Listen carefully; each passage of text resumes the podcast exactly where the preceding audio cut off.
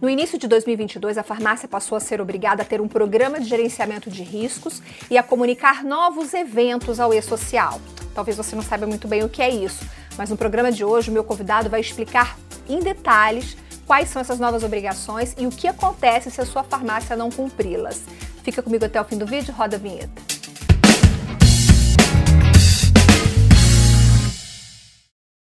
Olá, seja bem-vindo mais uma vez ao canal da Ascofert no YouTube. Este é o Ed Farmácia, um programa semanal de entrevistas sobre temas, questões, dores do varejo farmacêutico. Toda terça-feira, 19 horas, a gente pontualmente publica um conteúdo novinho aqui para você. Bom, e aproveita que você está aqui. Se você ainda não se inscreveu, se inscreve agora, ative o sininho das notificações, não te custa nada. E é uma forma que você tem de não perder nenhum conteúdo e ainda avisar para o YouTube que o que a gente faz aqui é importante para você e para o seu negócio. Um olá especial também para quem está assistindo, ouvindo, melhor dizendo, a gente pelas plataformas de podcast. A gente está no Spotify e no Google Podcasts. Obrigada pela companhia de vocês. No início de 2022 foram criadas novas regras para a área de saúde e segurança do trabalhador. Essas regras elas são relacionadas ao Ministério do Trabalho e ao E-Social. A maioria das farmácias deve seguir essas regras e quem não obedecer está sujeito inclusive à multa. Para explicar em detalhes como tudo isso vai funcionar, eu convidei o Fabrício Martins, que é proprietário da Foco Farma, Saúde e Segurança em Farmácias. Fabrício, muito obrigada pela sua presença aqui no canal. Oi, tudo bem, Viviane? Obrigado. Eu que agradeço pela oportunidade de estar batendo esse papo com você, tirando algumas dúvidas e podendo ser útil aí na, no atendimento às farmácias e drogarias. Fabrício vai ser muito útil, porque o tema é um pouco complexo, mas com a ajuda do Fabrício a gente vai conseguir entender quais são essas novas regras da área de saúde e segurança do trabalho. Eu quero começar te perguntando sobre o programa de gerenciamento de risco que é um programa relacionado ao Ministério do Trabalho. A gente conversou anteriormente. Você me disse que as farmácias agora são obrigadas a apresentar esse programa de gerenciamento de riscos, além do que ela já apresenta habitualmente, que é o atestado de saúde ocupacional e o programa de controle médico. Então, o programa de gerenciamento de riscos é uma coisa nova. Eu queria que você explicasse para a gente, Fabrício, do que se trata esse programa de gerenciamento de riscos e em que casos a farmácia é obrigada a apresentar a ter esse programa. Bom, Viviane, é... obrigado mais uma vez tá, pela oportunidade de estar falando sobre esse tema tão importante. E, assim, o que, que existia anteriormente, antes do dia 3 de janeiro de 2022? Existia um programa chamado PPRA, que muitas farmácias devem já ter ouvido falar, faziam todos os anos, a cada 12 meses, vigência de 12 meses, é o Programa de Prevenção de Riscos Ambientais. Tá? Esse programa apresentava todos os riscos ambientais dos colaboradores, da farmácia, é, é, apresentava toda a parte de riscos ocupacionais. Esse programa, essa norma, que chama, chama de norma regulamentadora do Ministério do Trabalho, NR9, ela foi revogada, tá? o PPRA hoje não existe mais, e entrou no seu lugar um novo programa, que é o Programa de Gerenciamento de Riscos. Essa norma entrou em vigor, que é NR1, entrou em vigor no dia 3 de janeiro de 2022 e todos os PPRAs, que a gente chama de PPRA, né, não tem mais validade. Hoje se faz o PGR, que é linkado ao Programa de Controle Médico de Saúde Ocupacional, que a gente chama de PCMSO. São muitas siglas, mas eu vou tentar falar o nome completo, tá bom? Para poder tentar linkar uma coisa a outra. O PGR e o PCMSO, eles são linkados. Um apresenta os riscos ocupacionais, depois eu posso te dar algum exemplo sobre esses riscos. É, e o outro apresenta os exames que a gente monitora esses riscos. São dois programas é, feitos para o CNPJ, para a farmácia, não é por funcionário, tá bom? Riscos e exames. E, e, e linkado a isso, existe o atestado de saúde ocupacional do, do trabalhador, do funcionário, que é utilizado como base o PCMSO, onde a gente monitora a saúde do trabalhador. E aí, toda farmácia é obrigada a ter esse programa de gerenciamento de risco? Ou existem exceções? Existem exceções. É, empresas de grau de risco 1 e 2, ME e EPP, que não apresentem risco químico, físico ou biológico, que existem cinco riscos é, no Ministério, do Ministério do Trabalho: químico, físico, biológico, ergonômico e acidente. A, fa a farmácia que é grau de risco 1 e 2 ME ou EPP que não apresenta risco químico, físico ou biológico, ela está dispensada da elaboração do PGR, mas ela continua sendo obrigada a fazer o gerenciamento de riscos ocupacionais, que é o GRO. Continua sendo obrigada a fazer o laudo técnico das condições, que vamos falar mais à frente sobre ele, e continua sendo obrigada a realização do PCMSO, que é o Programa de Controle Médico, e do ASO do funcionário, que é o atestado de saúde ocupacional, que é feito periodicamente. Então, resumindo, farmácia é, que é EPP, ME, grau de risco 1 e 2, que não apresentarem um dos três riscos, ela está desobrigada da elaboração do PGR. Vamos falar desses três riscos. Quero entender um pouquinho quais são os riscos que a farmácia tem, que a farmácia oferece para o funcionário. Explica para a gente sobre esses riscos, se possível, com alguns exemplos, Fabrício. Sim, vamos lá. É, geralmente, o que, a farmácia apresenta de risco? Tá? É, toda farmácia tem entregador, ou de moto, ou de bicicleta. É, esse, esse, entregador, vamos, vamos, usar como exemplo o, o, o motociclista, né? o motoboy, o entregador de moto, que, o, que trabalha com a moto na farmácia. Ele tem exposição ao risco físico, que a gente chama de físico ruído. Ele tem exposição ao ruído. É, qual é a fonte geradora desse risco físico ruído? Vias públicas, trânsito, veículo automotor, ele está o dia inteiro naquele trânsito. A gente sabe que o trânsito é bem, bem caótico, ainda mais em grandes cidades. E ele tem aquele, aquele risco físico ruído. É um dos riscos apresentados pelo Ministério do Trabalho. É, então, a farmácia que tem um entregador contratado, CLT, que trabalha de moto, ele já tem, já tem, ela já tem exposição a risco físico ruído. Então, ela já não está desobrigada da elaboração do PGR, já está obrigada. Vamos falar um pouquinho sobre riscos, por exemplo, biológicos, que farmácias que têm salas de aplicação de vacina, que tem um risco biológico, micro-organismos, que tem aquele risco de contaminação, tem aquele contato direto com quem está é, com, com, o profissional que está aplicando a vacina, então apresenta ali o risco biológico.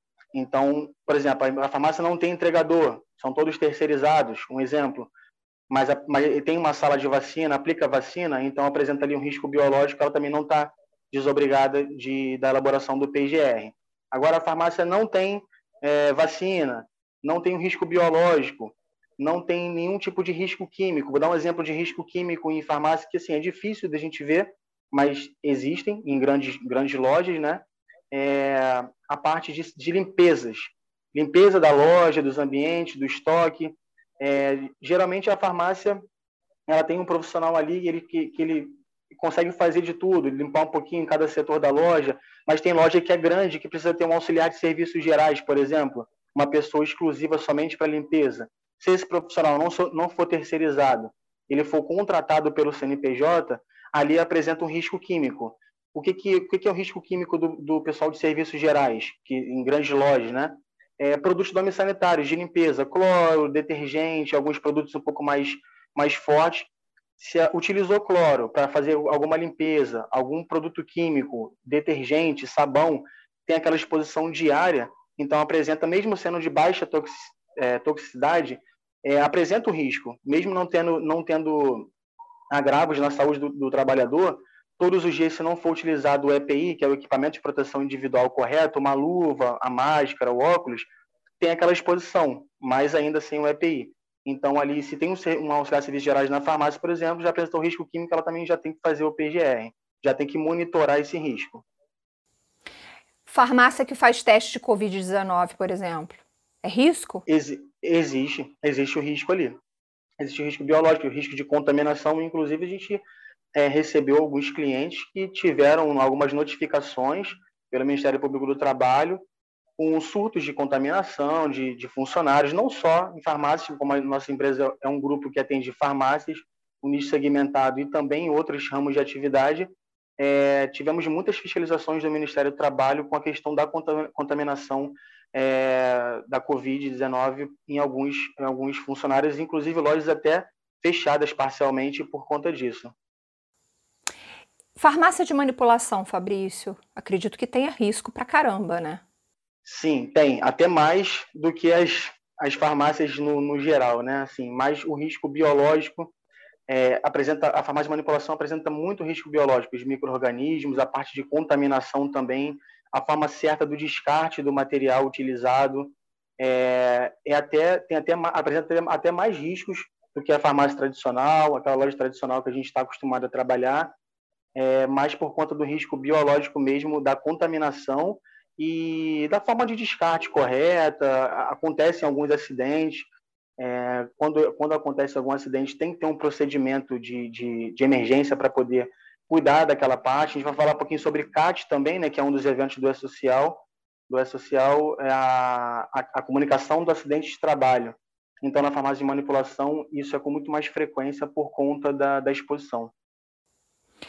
Então, eu entendi que se a farmácia tiver pelo menos um desses riscos que você citou, ela é obrigada a fazer o programa de gerenciamento de riscos para apresentar ao Ministério do Trabalho. É isso. Então, é importante ela verificar, importante ela verificar quais são os riscos que ela tem, ela vai precisar da ajuda de alguém, de algum profissional, para identificar esses riscos. E havendo pelo menos um desses riscos que a gente mencionou aqui agora, ela é obrigada a fazer o programa de gerenciamento de riscos. É isso. Exatamente. Um profissional de preferência de segurança do trabalho, medicina do trabalho, para poder estar fazendo uma, uma identificação ali dos riscos existentes ou não, até para poder ter um, um respaldo legal sobre essa, essa obrigatoriedade. Antes de falar das penalidades para quem não cumpre, eu quero falar sobre as novas obrigações do e-social. É, em janeiro de 2022, no mesmo tempo é, em que o Ministério do Trabalho lançou essas novas regras, a Previdência também lançou novas obrigações referentes ao e-social e as farmácias elas passaram a ser obrigadas a informar novos eventos ao e-social. E aí eu chamei o Fabrício para explicar para você quais são esses eventos. Quais são eles, Fabrício? Me parece que são três. São, são três eventos é, para o e-social da parte de SST, Saúde e Segurança do Trabalho, né? É, é o evento 2210, que é o S2210, que fala sobre a comunicação de acidente de trabalho, o S2220, que fala sobre a saúde do trabalhador, que é o atestado de saúde ocupacional do trabalhador da farmácia, e o S2240, que são as condições ambientais do trabalho, onde, onde aparecem os riscos ou não, né, ou ausência destes é, no evento.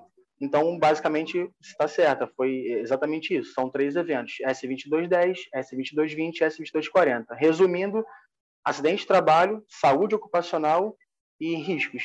O objetivo do programa não é que você saia daqui sabendo tudo o que você tem que fazer. O objetivo do programa é justamente trazer um alerta para que você é, tenha atenção a esse ponto, a essa área de saúde e segurança do seu colaborador, para que você não venha a ter problemas mais tarde, como, por exemplo, multas.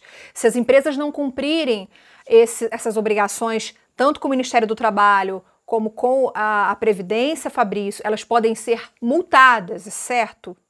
É, a parte do e-social, ela, ela se tornou obrigatória, porém o ministro deu essa, deu essa, essa, esse prazo né, de adequação até dezembro de 2022. Então, as, as empresas, as farmácias, elas têm esse prazo de adequação. O que, que eu indico para o nosso cliente? não espera chegar no momento de, de aplicação de multas, que vai começar a partir de janeiro de 2023, para poder correr contra o tempo e fazer tudo. Começa a fazer uma gestão desde agora, para quando chegar em 2023, está tudo rodando perfeitamente. A gestão dos exames ocupacionais, a gestão do, dos eventos de SST, a gestão dos programas ocupacionais, que é o PGR e o PCMSO. Como é um ano de organização, entre aspas, assim dizendo, né? É um ano de organização da, da, da parte de SST da, da farmácia. Então, vamos começar a fazer uma boa gestão desde agora, começar a, a, verificar todos os dados periódicos que já estão fora da vigência, colaboradores que fizeram o exame há mais de um ano, é, programas ocupacionais que estão fora da vigência, se não tem LTCAT, a elaboração do LTCAT, que é o laudo técnico, começar a arrumar a casa hoje. Tá, mas em relação ao Ministério do Trabalho, se não tiver o programa de gerenciamento de risco, por exemplo, está sujeito a multa, já está sujeito a multa. Sim, exatamente. Isso aí não muda. É parte do Ministério do Trabalho. É, PGR, que é o Programa de Gerenciamento de Riscos, PCMSO, Programa de Controle Médico, e Atestado de Saúde Ocupacional, nada mudou. continua sendo obrigatório e continua aplicando multa em caso de uma fiscalização, uma notificação do Ministério do Trabalho, uma visita do fiscal na loja. É, o que ele vai querer conhecer o procedimento de segurança da empresa, se ela tem os programas ocupacionais, se ela tem os atestados de saúde ocupacionais, se monitora a saúde do trabalhador. Entendi. Mas a gente não vai citar aqui né, no programa os valores das multas, porque o Fabrício me explicou anteriormente que isso varia de estabelecimento para estabelecimento, de empresa para empresa, depende do número de funcionários. Então, tem uma série de fatores que vão interferir no valor da multa. Mas eu vou colocar aqui embaixo na descrição desse vídeo um link onde você vai poder acessar e consultar os valores das multas para cada episódio, para cada situação, digamos assim. E aí fica é, melhor do que a gente falar um valor e não ser o valor real de uma multa, né? Fabrício, quero agradecer a sua participação aqui no Ed Farmácia. Muito obrigada. Muito obrigado pela oportunidade, tá bom? É, foi um prazer estar aqui com você, compartilhando um pouco de, um pouco de conhecimento, tá bom? É, obrigado por tudo. Então, se você gostou, deixe o seu like, compartilhe com todo mundo e comente aqui embaixo o que você achou. Se você ainda tem dúvida, qual é a sua dúvida, escreve aqui nos comentários que a gente pode tentar responder isso para você depois de alguma outra forma, ou aqui no canal ou nas redes sociais da Ascofers. Obrigada pela sua companhia, eu te vejo no próximo de Farmácia. Tchau, tchau.